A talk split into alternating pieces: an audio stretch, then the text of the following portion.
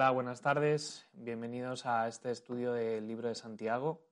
Eh, hoy vamos a ver el capítulo 4. Si te acabas de incorporar, pues es un libro de cinco capítulos eh, donde Santiago nos anima a llevar nuestra fe a una fe más activa, no tanto eh, tener nuestra relación y, nuestra forma de ser conforme a la escritura, y quedarnos en eso, sino realmente llevarlo a una fe activa, una fe hacia, hacia afuera y tomando acciones. En lugar de dejarlo en un plano demasiado espiritual, realmente llevarlo a un plano más activo, más de hacia afuera, más hacia ponerlo en práctica, que quedarnos en, lo teórico. ¿vale? Entonces, eh, vamos a ir ahora a Santiago, al capítulo 4 y vamos a empezar leyendo los versículos y, sacando las enseñanzas que tenemos para hoy.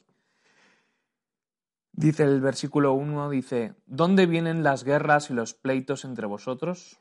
¿No es de vuestras pasiones las cuales combaten en vuestros miembros? Codiciáis y no tenéis, matáis y ardéis de envidia y no podéis alcanzar. Combatís y lucháis, pero no tenéis lo que deseáis porque no pedís. Pedís y no recibís porque pedís mal, para gastar en vuestros deleites. Oh almas adúlteras, ¿no sabéis que la amistad del mundo es enemistad contra Dios? Cualquiera pues que quiera ser amigo del mundo se constituye enemigo de Dios. ¿O pensáis que la escritura dice en vano, el espíritu que Él ha hecho morar en nosotros nos anhela celosamente? Pero Él da mayor gracia. Por esto dice, Dios resiste a los soberbios y da gracia a los humildes.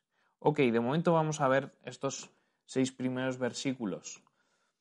Eh, en el capítulo anterior habíamos terminado viendo eh, un punto importante que en la Biblia o en algunas Biblias pone el título sabiduría celestial versus sabiduría diabólica. Habíamos visto de que tú te puedes mover de una forma, hacer las cosas de una forma eh, que puede ser eh, con las normas del cielo y con la forma de hacer las cosas del cielo y otra forma, pues hacerlas como quiere el diablo y como las cosas de la tierra.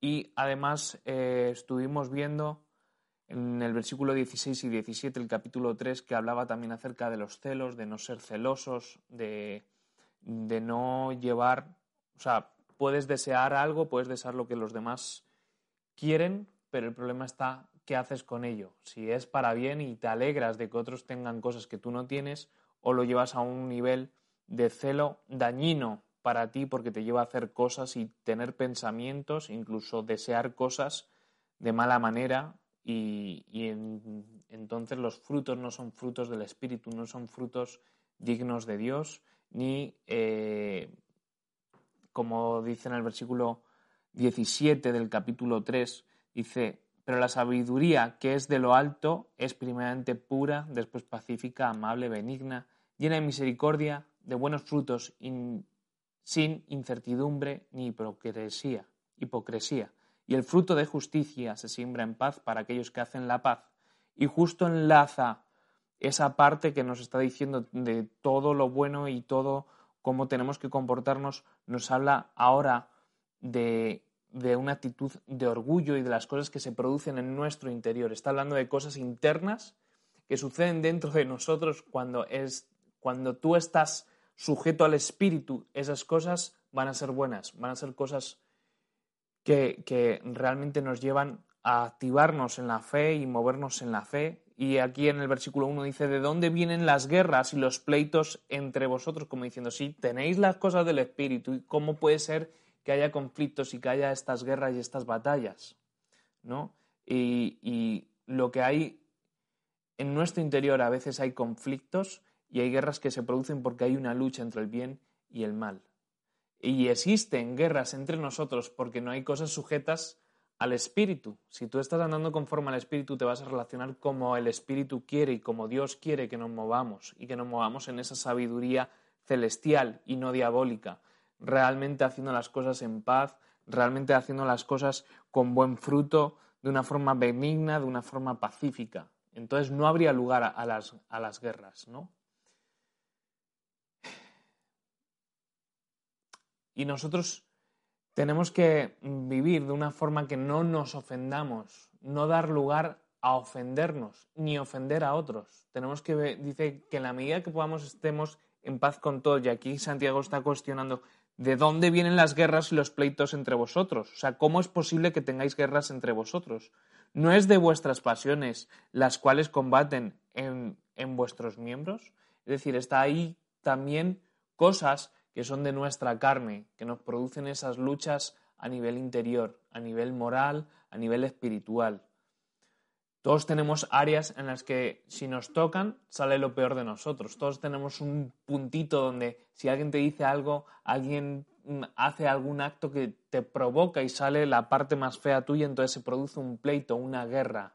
Incluso nos lleva a enlazarlo a, e, eso que hablábamos en la clase pasada sobre la lengua, de que simplemente tiras una palabrita, pero ya provocas todo un incendio, ya provocas toda una situación que luego es difícil de reparar. Acompáñame a Mateo capítulo 15,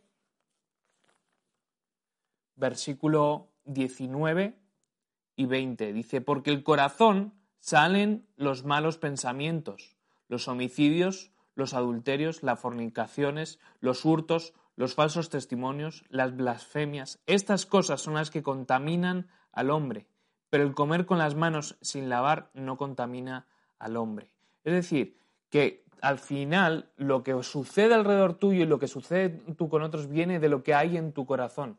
¿no? Como dice la escritura, de la abundancia del corazón habla la boca, de la abundancia de lo que hay en nuestro interior es lo que se manifiesta hacia afuera. Y por eso hablamos de que tiene que estar todas nuestras pasiones sujetas en el poder del Espíritu Santo.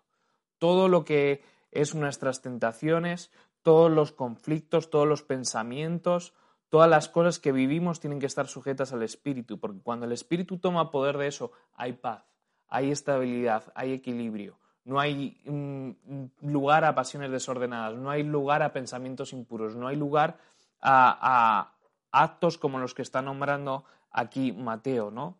Que dice, porque el del corazón salen los malos pensamientos, de homicidios, los adúlteros, los adulterios, las fornicaciones, porque del corazón, es decir, lo que tú pongas en tu corazón, ese es el resultado, esos son los frutos que tú vas a dar, esos son los frutos que tú vas a, a dar.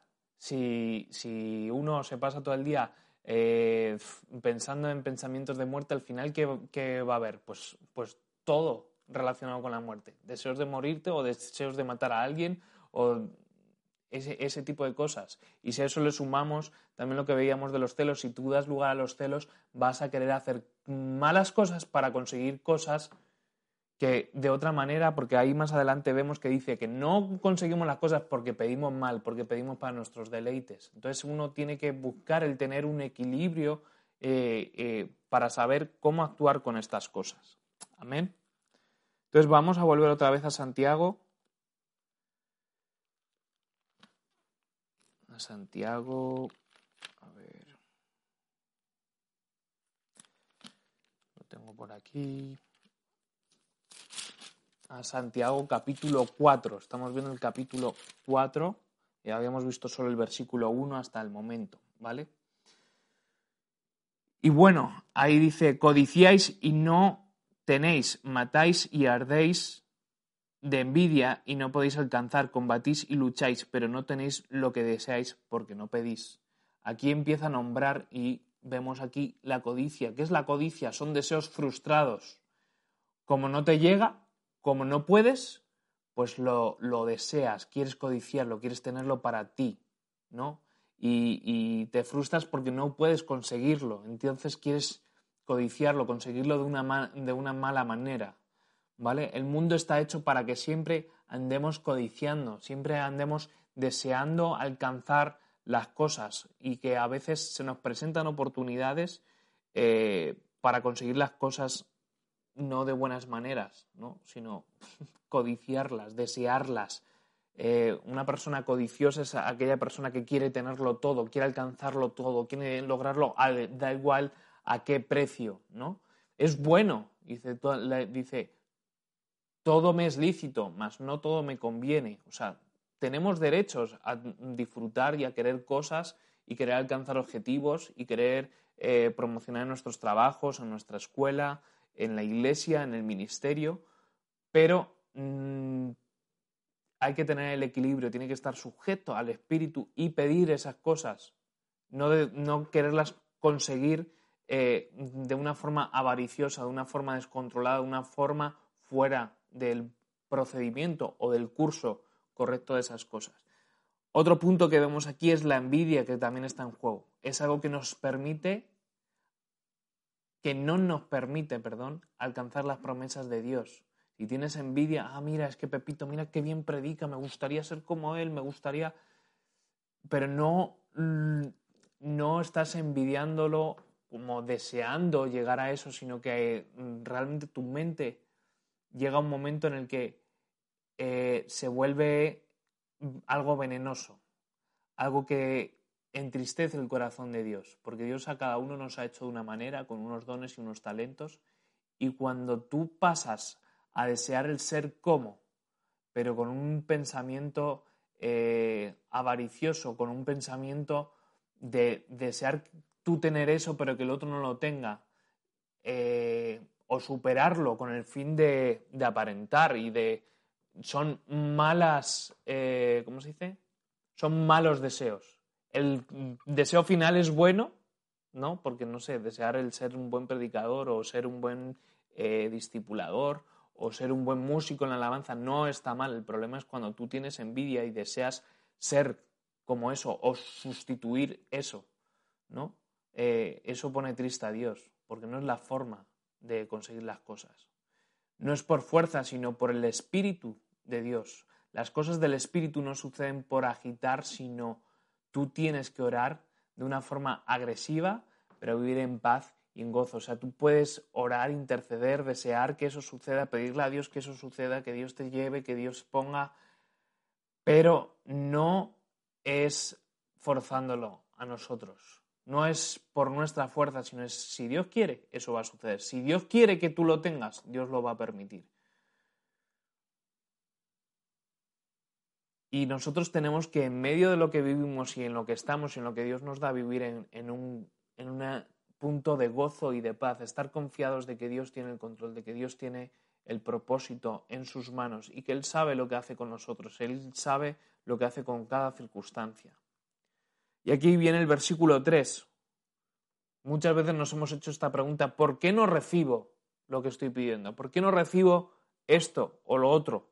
Dice, pedís y no recibís porque pedís mal para gastar en vuestros deleites. Una clave para pedir y que se abra el cielo sobre tu vida es pedir a favor del reino de Dios.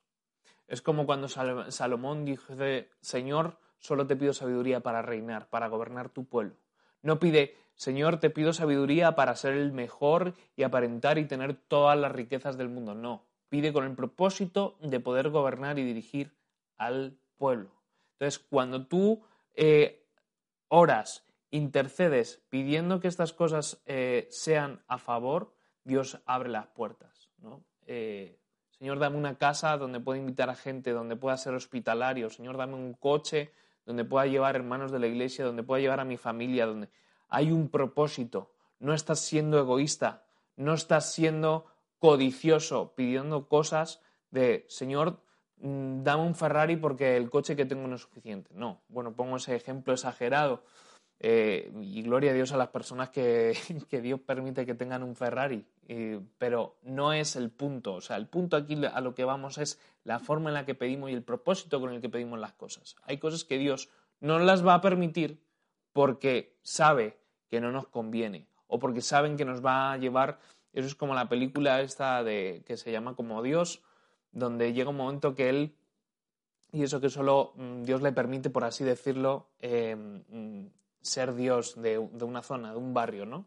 Y le llegan un montón de peticiones de oración y al final se cansa porque no da abasto, le dice todas que sí y se vuelve un caos la ciudad, todo se vuelve patas arriba y a veces en nuestra vida nosotros pensamos, Señor, esto tiene que ser sí, esto es sí y sí y sí, pero para Dios no es sí, porque si te dice sí, encadena otra serie de problemas o de circunstancias o incluso puede llevar a la muerte de tu fe o alejarte de tu iglesia, alejarte del llamado que Dios tiene, alejarte del propósito que Dios tiene para tu vida.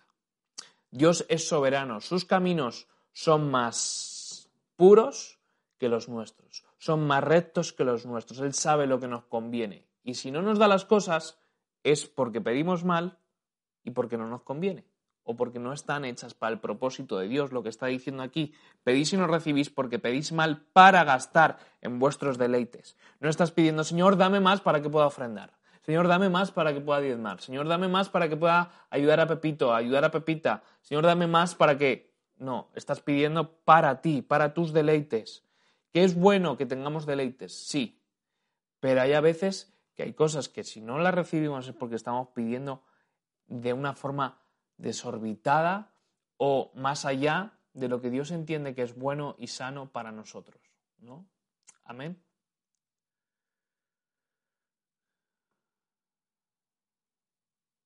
Evidentemente también esto engloba a que a veces cuando estamos orando hay cosas que estorban la oración. ¿no?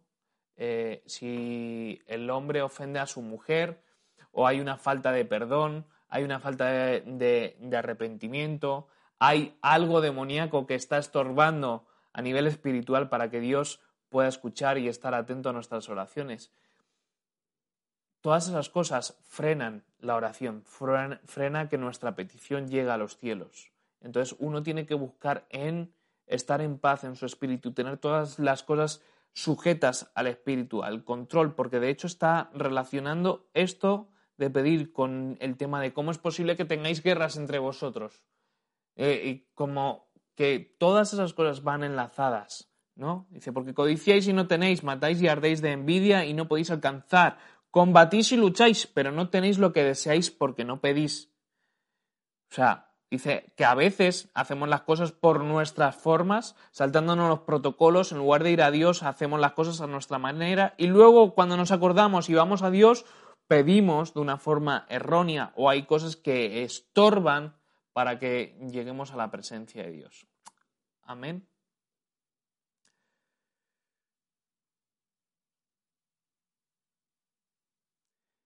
Entonces, ahí cuando dice que pedimos para gastar nuestros propios deleites, esto me lleva a pensar que la única forma de pedir como conviene es estar conectados a la palabra y al Espíritu, donde vamos a recibir la dirección de cómo pedir, qué es lo que hay que pedir, de qué forma hay que pedirlo y vas a pedir de una forma correcta, vamos a conseguir que esa oración llegue a, los oídos de nuestro Señor y donde si Él entiende que, que es lo que necesitamos, Él nos lo va a dar, Él nos lo va a permitir.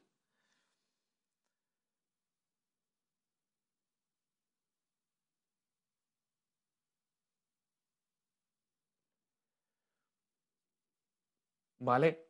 Luego, también las peticiones de tu corazón, son cosas que tú no has expresado. Cuando dice de que Él conoce las peticiones de nuestro corazón, hay cosas que Él ya sabe que las deseamos y que las queremos. Y a pesar de eso, Dios concede estas cosas porque, para, eh, perdón, ¿por qué no? Para que veas que es un padre que te ama. ¿no? Eh, es, es como en la vida real, ¿no? Eh, bueno, en la vida real, en la vida familiar, eh, uno cuando es padre a veces concede regalos, premios o cosas sorpresas a sus hijos y sabe que eso le va a gustar porque hay una eh, disciernes lo que tu hijo espera o lo que él desea, aunque no te lo haya pedido, ¿no? Y una forma de agradarlo o sorprenderlo y de amarlo es dándole lo que desea pero no te lo ha pedido, ¿no? Porque es sorpresa, porque es algo especial. ¿Vale? La Biblia nos enseña cómo pedir, las escrituras nos enseñan cómo pedir, que es lo que estábamos hablando. Cuando tú oras y pides para hacer el propósito de Dios, entonces se abren los cielos. Cuando tú pides para tus deleites, pues si a Dios le place, te lo dará. Y si no, no te lo dará. Pero va a es mejor pedir como conviene y pedir conforme a la escritura y pedir para el propósito de Dios, para compartir, para dar a otros, para, para edificar la iglesia, para edificar la vida de otros hermanos, para edificar la vida de tu propia familia. Dios ahí va a poner su mirada, va a poner su oído y va a conceder esas peticiones, incluso las peticiones de nuestro corazón. Y evidentemente si estás pidiendo mal es porque no estás enfocado en lo que tienes que estar. No estás visionando lo que Dios quiere.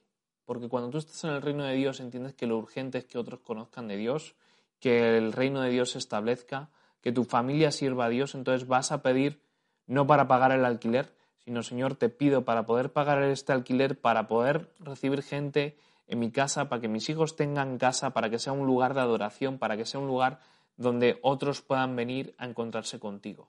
Entonces Dios ahí pone su mirada.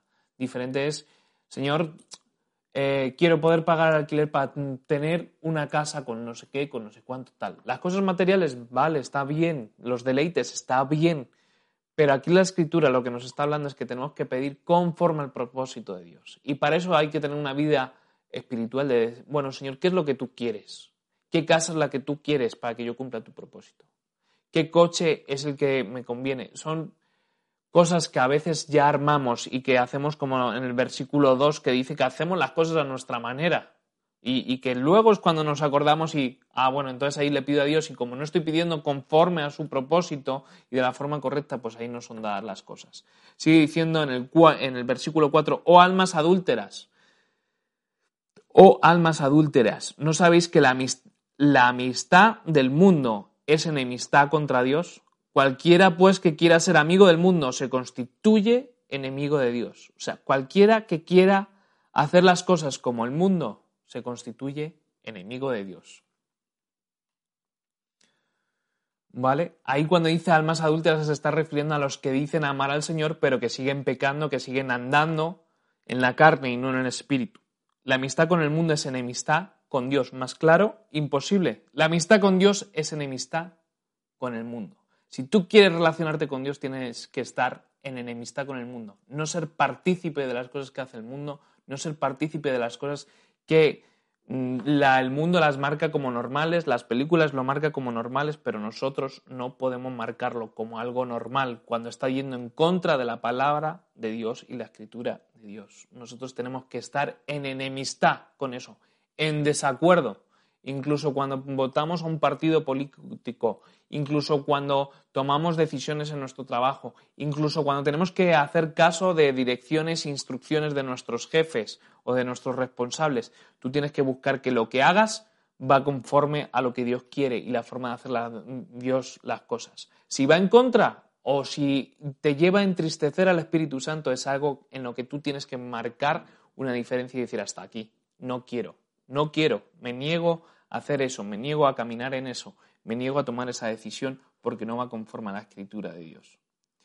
Hemos hecho un pacto con Él y no puedes permitir que tus ojos y tus sentidos y tus sentimientos se desenfoquen de Dios, se desenfoquen del centro. Tu vida es cristocéntrica. Tienes que enfocarte en Cristo, tienes que enfocarte en Dios y alrededor de Dios va todo lo demás. Todas las decisiones que tomamos tienen que ir alrededor de Dios, no al revés. Y muchas veces tendemos a que nuestras decisiones van primero lo material, primero mi, mi, vida y después lo demás. No, es primero Dios y después todo lo demás. Y esforzarnos porque todo lo demás esté sujeto a Dios, a su palabra y a la vida del Espíritu.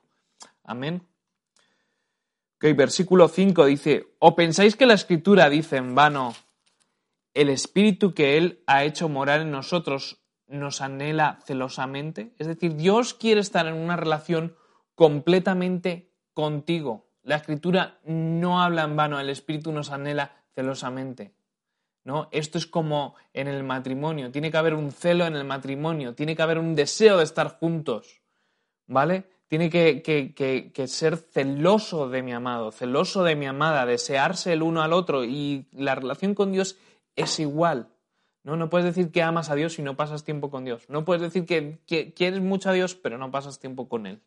¿no? Y quizás todas estas cosas eh, no penséis que yo las he alcanzado, al contrario. Eh, son cosas que nos está hablando la escritura para ponerlas en práctica a nosotros, porque igual estás pensando y dices, ah, bueno, tú lo estás diciendo muy fácil, seguro que tú cumples. No, hay muchas cosas de las que estamos viendo en este estudio, igual que en otros estudios, que es de una actitud constante, buscar el llegar y alcanzar eso, buscar ese perfeccionamiento a la luz de la palabra y de las escrituras y que eso nos lleve a ponerlo en práctica y alcanzar esa relación que Dios quiere. Y aquí nos está diciendo que tenemos que buscar eso. Dice, el Espíritu que Él ha hecho morar en nosotros nos anhela celosamente. El Espíritu Santo quiere estar en nosotros y estar en relación con nosotros y manifestarse a través de nosotros. Pero si nosotros estamos metidos en otras cosas, enfocados en otras cosas, buscando otras cosas que no son las del Espíritu, sino las de la carne, entonces estamos desenfocados y estamos separados en enemistad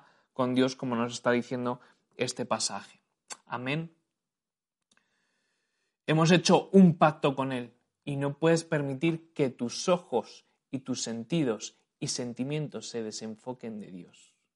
Tus ojos, tus sentidos, tus sentimientos, lo que hay en tu corazón tiene que estar enfocado en Dios. En Dios tiene que estar enfocado. Tenemos que enfocarnos solamente en Él, nuestra mirada puesta en Él. Dice, buscad primeramente el reino de Dios y su justicia y todas las cosas os serán dadas por añadidura. Amén.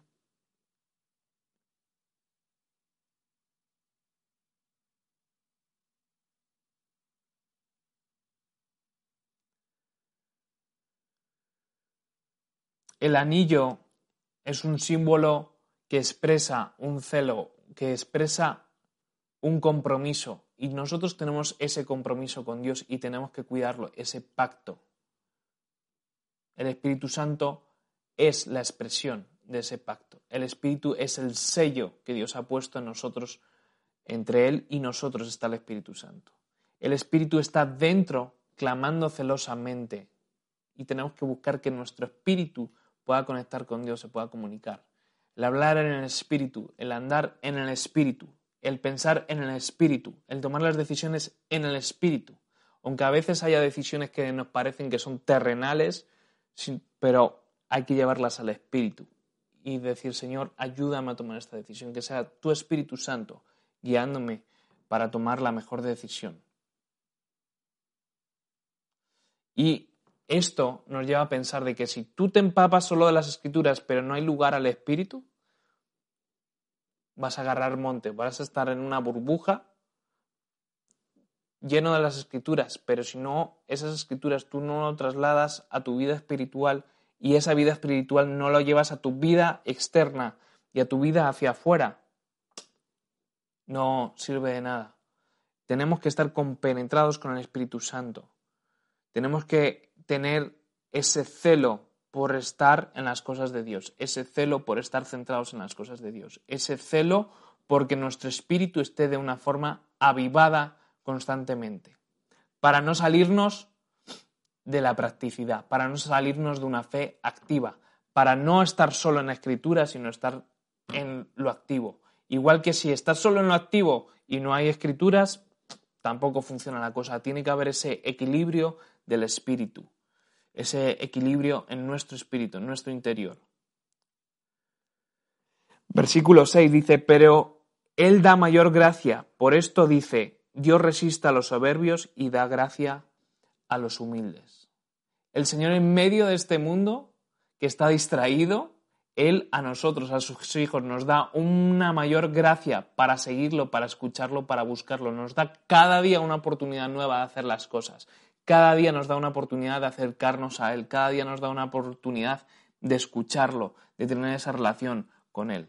Si tú caminas por donde Él quiere que, que camines, Él te va a dar mayor gracia. Si tú te esfuerzas por eso dice, esfuérzate en la gracia, esfuérzate en caminar conforme a la escritura, esfuérzate en ser intachable, esfuérzate en ser más como Cristo, esfuérzate en una vida más activa espiritualmente, esfuérzate en la gracia, esfuérzate en esa gracia que nos está diciendo, da gracia a los humildes, esfuérzate en la humildad, esfuérzate en dejarte corregir, exhortar, animar, seguir creciendo. Porque ahí dice, Dios resiste a los soberbios. Eso quiere decir que Dios detiene a los soberbios, no permite su crecimiento, no, no permite su avance, porque Él lo que quiere es que nosotros crezcamos en un mayor conocimiento de Él, en un mayor entendimiento de las Escrituras, en un mayor dar fruto hacia afuera, dar fruto para que otros le conozcan, para que otros se acerquen, para que otros sean llamados hijos de Dios. Y la soberbia lo que hace es que te paraliza, el creerte que ya lo has alcanzado, el creerte que ya lo tienes superado, el creerte que ya lo tienes todo entendido, el creerte que no necesitas corrección, el creerte que no necesitas ni siquiera la iglesia, que a veces entramos en eso, ah, pero si yo ya tengo mi Biblia, ya tengo mi relación con Dios, no, necesitamos el cuerpo de Cristo, necesitamos la vida del Espíritu, necesitamos hablar en lenguas, necesitamos el tiempo de alabanza, necesitamos la exhortación, la corrección, la confrontación de nuestros líderes, de nuestros pastores, porque si andamos en soberbia, eso paraliza nuestra vida del Espíritu. Eso paraliza el crecimiento, eso paraliza que Dios se fije en nosotros, que Dios nos mire, que Dios nos anime, que Dios nos exhorte, que Dios nos respalde, que Dios nos levanta.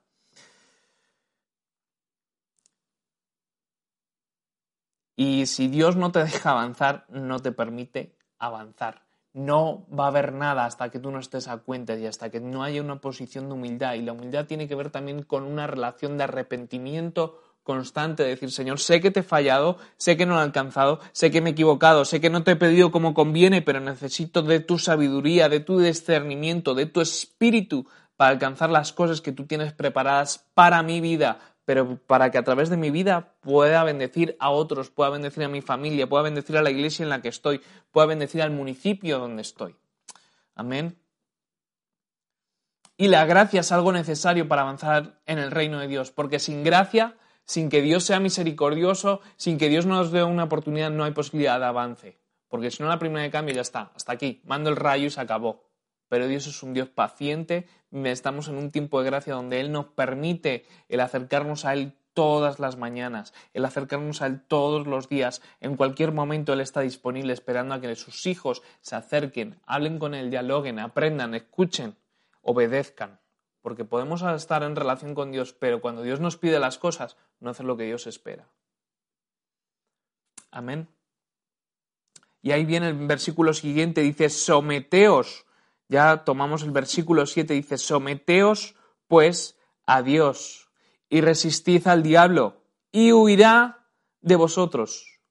Pero primero, para que el diablo se vaya, tú te tienes que someter a Dios, someterte a la ley, estar bajo el paraguas de autoridad de Dios, estar bajo su autoridad, bajo su mandato, bajo su gobierno.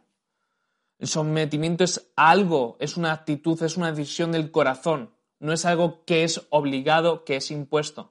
No es que tú en la iglesia ahí te obligan a no fumar, a no beber, a no... No, es porque yo me estoy sometiendo voluntariamente a la ley de Dios y la ley de Dios dice que me aleje de todas esas cosas, que me aleje de las cosas que entristecen al Espíritu Santo.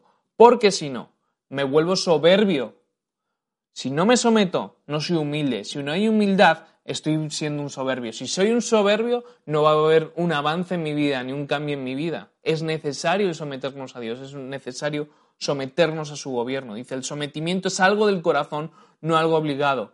Está hablando de algo interno, está hablando de algo que es de aquí dentro. Y hemos dicho que de la abundancia del corazón habla la boca. De la abundancia del corazón se manifiestan todas las cosas. Si tú decides en tu corazón estar sometido a Dios, todo lo que hagas va a estar sometido a Dios. Vas a estar respaldado por Dios. Dios te va a dar una nueva oportunidad porque hay una intención del corazón en hacer las cosas conforme a lo que Dios quiere. Y hay una gracia especial cuando tú quieres hacer las cosas que Dios quiere que hagas. Aunque te cueste, aunque haya veces que no lo logres, aunque haya veces que le falles, Dios va a seguir deseando que tú crezcas y que tú continúes.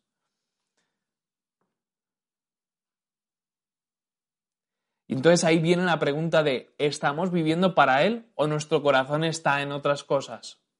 ¿Tu pensamiento, tu vida está enfocada en las cosas de Dios o no? Porque el someterse a Dios es someterlo todo. Es decir, Señor, te entrego todo y estoy bajo tu poder, estoy bajo tu mandato, estoy bajo tu dirección.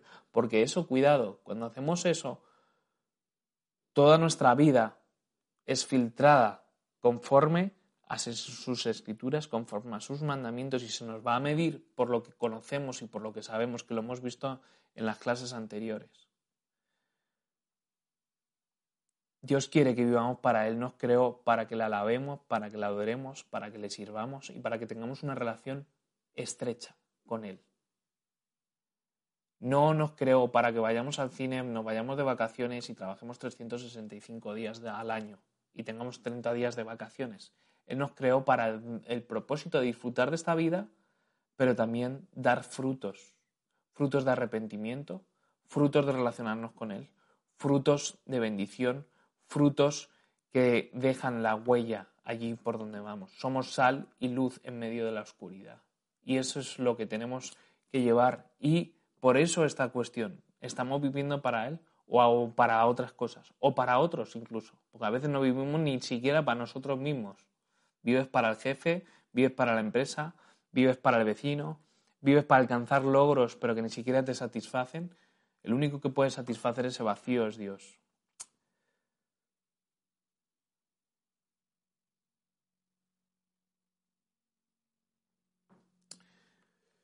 Nuestra concupiscencia es acelerada por todo lo que hay en el mundo. Cada vez hay más tentación, hay más cosas que presionan y que nos llevan a caer en pecado.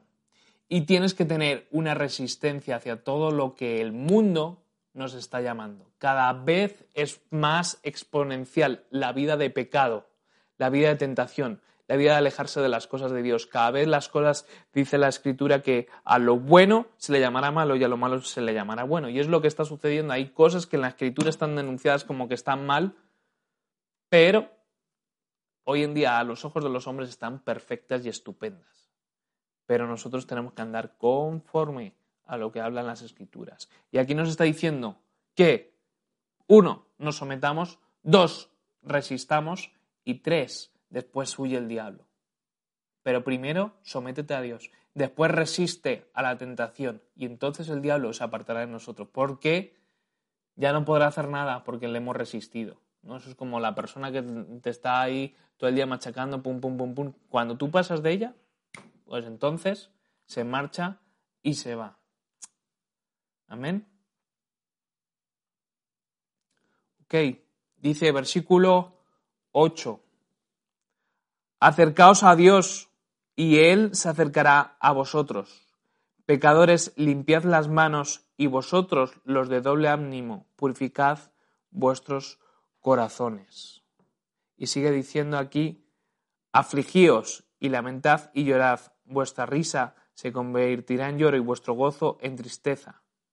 Humillaos delante del Señor y Él os exaltará. Esto es lo que termina diciendo el versículo 10. Y aquí hay varias cosas, ¿no? Si nos acercamos a Él, Él se acercará a nosotros. Los secretos de Dios son para los que se acercan. Dios va a revelar las cosas, su propósito y los planes que tú tienes en la intimidad. Y si te acercas a Él. Si no te acercas, no vas a saber lo que Dios tiene para ti. ¿Y cómo te acercas a Dios? Viviendo tu vida como un verdadero cristiano, leyendo la Biblia, evangelizando, alabándole, orándole, congregándote, obedeciendo, siendo corregido, siendo exhortado, reconociendo tu pecado, porque el pecado nos aparta de Dios. Y también necesitamos a Jesús en nuestro corazón. Sin mí nada podéis hacer. Nadie verá al Padre si no es a través de mí. O sea, más claro, agua. El problema del pecado es que nos aleja de Dios porque no se limpió las manos, no nos hemos limpiado de, la mugre. Por eso dice, acercaos a Dios y Él se acercará a vosotros. Pecadores, limpiad las manos. Y vosotros, los de doble ánimo, purificad vuestros corazones. Aquí está dando como para diferentes tipos de personas. Si estás en pecado, tienes que arrepentirte, tienes que limpiar tus manos de lo que has hecho, tienes que ah, estar en una actitud de arrepentimiento. ¿Y dónde nos limpiamos? A través de la cruz, a través de que Jesús es nuestro Señor, es nuestro Salvador. Él es el que ha muerto por nuestros pecados. Él es el que puede traer arrepentimiento y purificación a nuestra vida. Luego habla del doble ánimo. Dice, vosotros de doble ánimo, purificad vuestros corazones. El doble ánimo no tiene que ver con sentimientos, tiene que ver con lo que tú haces Tú te puedes sentir de una forma, pero puedes seguir haciendo lo mismo, ¿no? Eh, eh, es decir, que tú sigues yendo a la iglesia, pero por dentro, pues, realmente no crees lo que estás haciendo, o realmente no crees que haya sentido, o, o estás sonriéndole a alguien, pero por dentro, no, eso es doble ánimo. O estás sirviendo aquí cargando cajas y por dentro estás, uff, qué rollo, mira, otra vez cargando cajas, no sé qué. Eso es doble ánimo. No debes de dejar de hacer lo que tienes que hacer, aunque sientas lo que sientas. Tú tienes que seguir y esforzándote en hacer lo que Dios te ha llamado y entregarle los sentimientos, las cosas que te cuestan entregárselas a Dios. Y no dejar que eso te gane, que eso te venza y eso te lleve a ir de, de capa caída, ¿no? Y habla también, esto de doble ánimo es constancia, nos tiene que llevar a pensar en constancia, en continuar, a pesar de que las cosas estén en contra, a pesar de que no tengas ganas, esforzarte en hacer las cosas, en esforzarte en ponerle una cara bonita a la vida, ¿no? Esforzarte en que a pesar de porque en el ministerio y en la vida de la iglesia va a haber momentos en los que nos toca dar la milla extra de que a pesar de que las cosas están en nuestra contra y de que el diablo parece que nos tiene controlado, nosotros tenemos que permanecer confiando en que Dios está, de que Dios va, a estar, nos va a respaldar, Él y resistir, ¿no? Por eso está relacionado con nuestro principio, y resistir, y aguantar, y permanecer en nuestra fe. El diablo no quiere que creas, ¿vale? El doble ánimo viene justo a la fe. Ah, mira, es que lo que estás haciendo no está trayendo fruto. Mira, es que aunque vayas no va a pasar nada. Es que aunque y está ahí el pensamiento, pum, pum, pum, pum, pum. Hay que desecharlo en el nombre de Jesús. Yo sé que mi Dios vive, yo sé que mi Redentor vive, yo sé que Dios es real, que Dios está conmigo, que Él es el poderoso de Israel, que Él es mi Señor, que Él es mi Padre y voy a permanecer y voy a esforzarme en permanecer. ¿Con qué fin? Con resistir y que el diablo huya. Amén. Versículo 9 dice, afligíos y lamentad y llorad, vuestra risa se convierta en lloro y vuestro gozo en tristeza.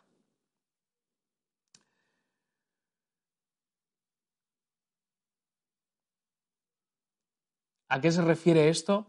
En que nosotros a veces nosotros mismos tenemos que eh, pincharnos el globito, ¿no? De que a veces eh, pues mm, te llenas, ¿no? El, que justo esto va relacionado pues con, también a veces con el, doble ánimo, ¿no? De te engordas y todo va bien todo va estupendo, pero a veces es necesario humillarnos porque si no nos desenfocamos de Dios. Porque precisamente cuando nos van todas las cosas bien y todo está bien y todo va perfecto, nos cuesta el ir a Dios, el tener esa relación con Dios. Entonces, tú siempre tienes que andar con una agujita, con, o si no que alguien, ¿no? Eh, eh, que tu esposo, que tu mujer, oye, pum, acuérdate que Dios te ha dado esto por esto, por esto, por esto. Oye, acuérdate que estamos aquí porque Dios ha permitido esto y esto y esto y le debemos todo a Dios. ¿no? Como que haya siempre esa actitud de humildad, de rendición, de reconocer, de estar sujetos a Dios, de tenerle a Él por encima de nosotros. No creérnosla, no, no, no pensar que somos más listos o superados. Tenemos que tener una actitud de humillarnos cuando le buscamos.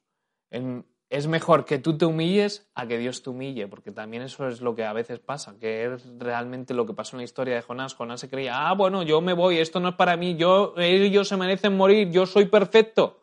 ¿Y qué hizo Dios? Le trató, le metió en la ballena y ahí Dios trató su vida para que hubiera un cambio de actitud y aún así no llegó a humillarse del todo Jonás porque Jonás ahí en la ballena pidió que Dios le salvara. Sí, sí, voy a ir a Nínive, voy.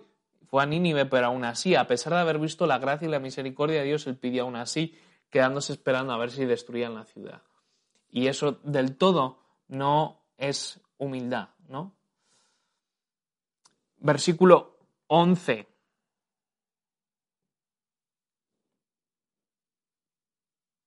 Bueno, perdón, versículo 10. Dice, humillaos delante del Señor y Él os exaltará. Es decir, en el versículo 10, ahí afligí, eh, eh, en el versículo 9, afligíos y lamentad y llorad y vuestra risa se convierta en lloro y vuestro gozo en tristeza.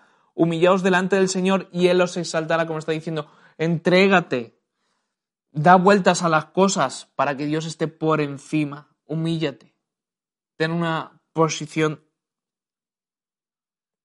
de humillarte delante del Rey, humillarte delante de tu Señor.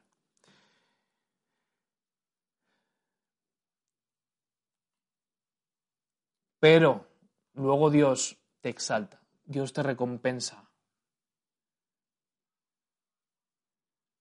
No tenemos que humillarnos para ser exaltados, pero si nos humillamos, el premio es que nos exaltará.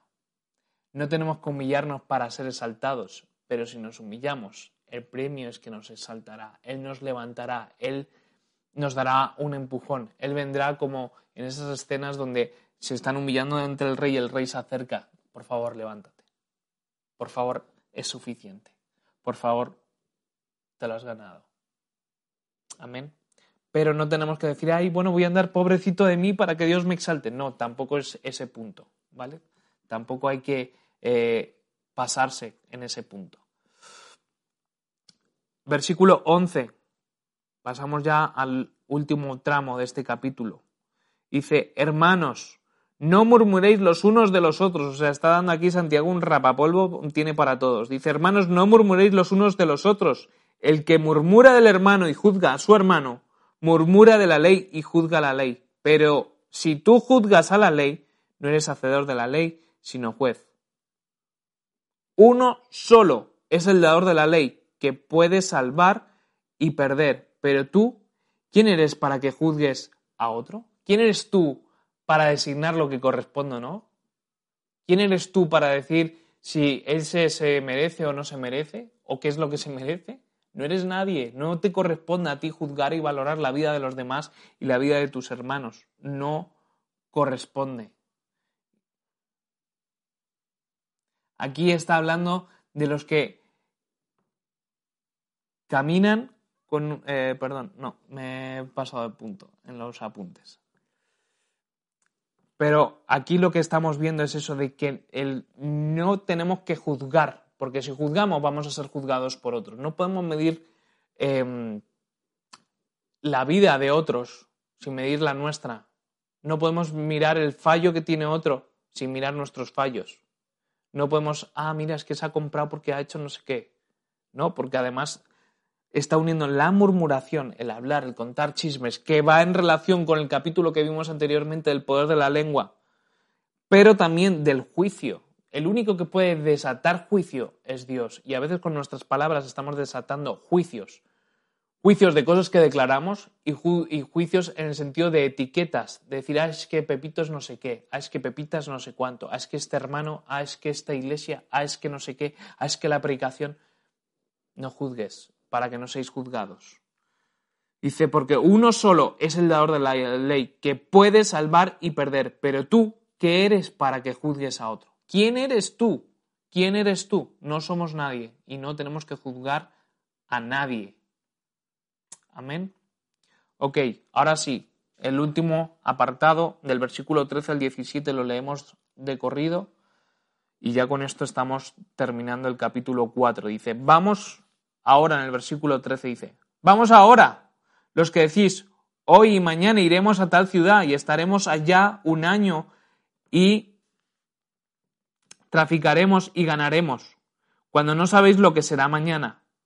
Porque, ¿qué es vuestra vida? Ciertamente es neblina que, se aparece, que aparece por un poco de tiempo y luego se desvanece. En lugar de lo cual deberíais decir, si el Señor quiere, viviremos y haremos esto o aquello. Pero ahora os jactáis de vuestra soberbia. Toda jactancia semejante es mala. Y al que sabe hacer lo bueno y no lo hace, le es pecado. O sea, la firma de Santiago es tremenda, ¿no? Y aquí se está refiriendo a los que caminan en presunción, en creérsela, ¿no? Y vamos a hacer esto y vamos a hacer lo otro.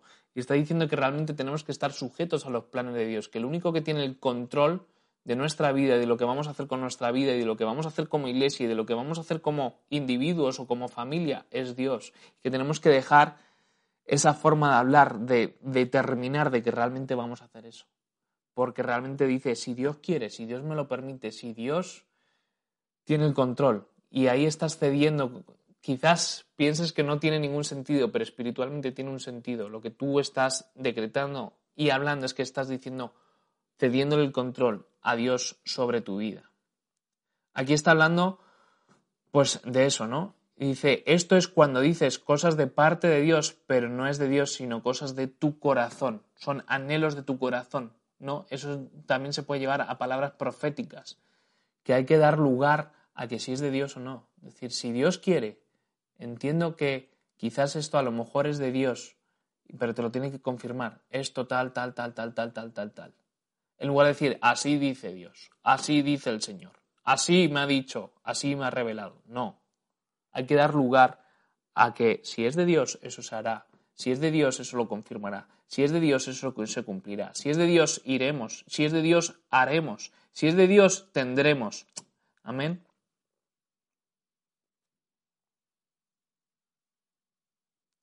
Y además esto nos tiene que llevar a que tenemos que tener la confianza y la fe en Dios, en que Dios es sabio, es soberano para todo lo que tenemos que hacer y confiar de que Él tiene el control de todas las cosas, no que nosotros tenemos el control de todas las cosas. Y de hecho Jonás actuó así cuando llevó todo a un barco a la borda, ¿no? De yo tengo el control, yo sé que tengo que ir, yo tal, y iremos a tal sitio, ¿no? Pero realmente no es así, ¿no? Igual que David actuó con presunción cuando censó al pueblo y era algo que Dios no quería que él hiciese. Quería tener el control de algo que Dios había dicho de que no había que tener el control absoluto. Y Jonás lo mismo, yo tengo el control. Yo, yo tengo el control. Yo sé a dónde hay que ir.